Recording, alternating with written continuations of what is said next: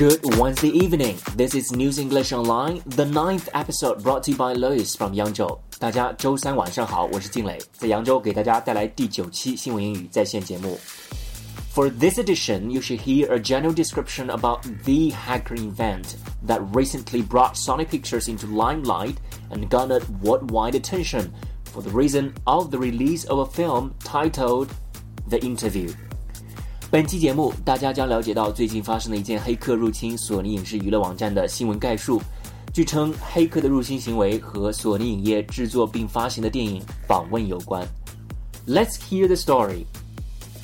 Tensions between the USA and North Korea are rising following the cyber attack on the film company Sony Pictures and the subsequent decision by Sony to cancel all screening of its movie The Interview.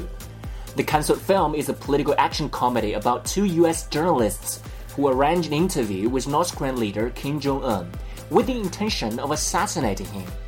A group calling itself the Guardians of Peace has claimed responsibility for the attack.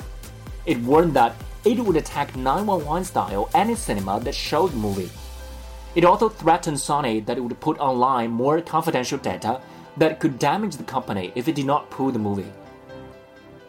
Sony cancelled the release of its movie in the interests of public safety after several US cinema chains refused to screen it. This has caused a storm of protest in America. President Obama said, We cannot have a society in which some dictators someplace can start imposing censorship here.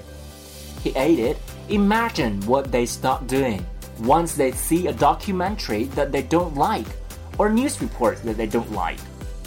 Senator John McCain called the cyber attack an act of war and the greatest blow to free speech he had seen in his lifetime. Another politician said America has lost its first cyber war. Actor Rob Lowe tweeted, Everyone caved in. The hackers won. An utter and complete victory for them. Now, time for the news review. Language points. you shall hear a list of useful phrases and expressions selected from the article. 本部分是从新闻中挑出来的实用短语和表达，供参考学习。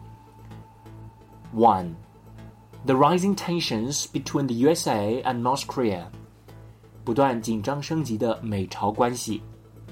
The rising tensions between the USA and North Korea.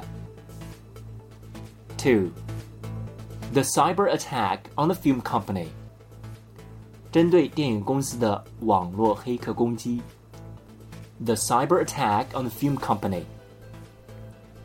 3. The subsequent decision by Sony. 索尼随后做出的决定。The subsequent decision by Sony. 4. A political action comedy. 一个带有政治色彩的 动作喜剧片，a political action comedy. Five. To arrange an interview with somebody with the intention of assassinating him.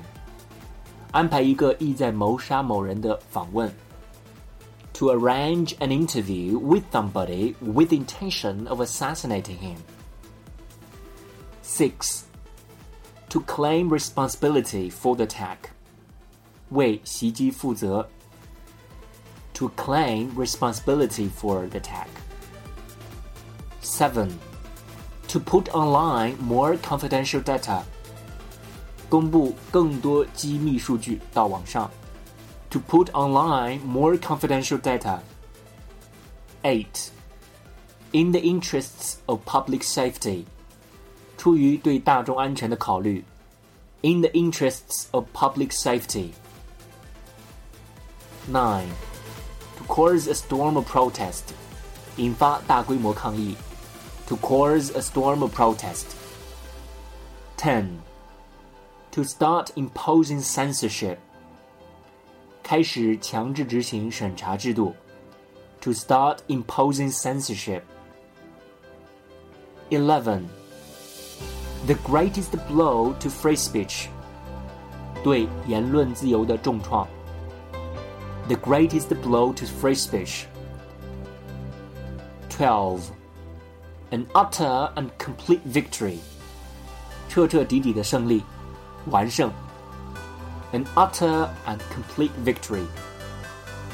Well, that's all for this edition of News English Online, and I decided not to include the news angle for this edition.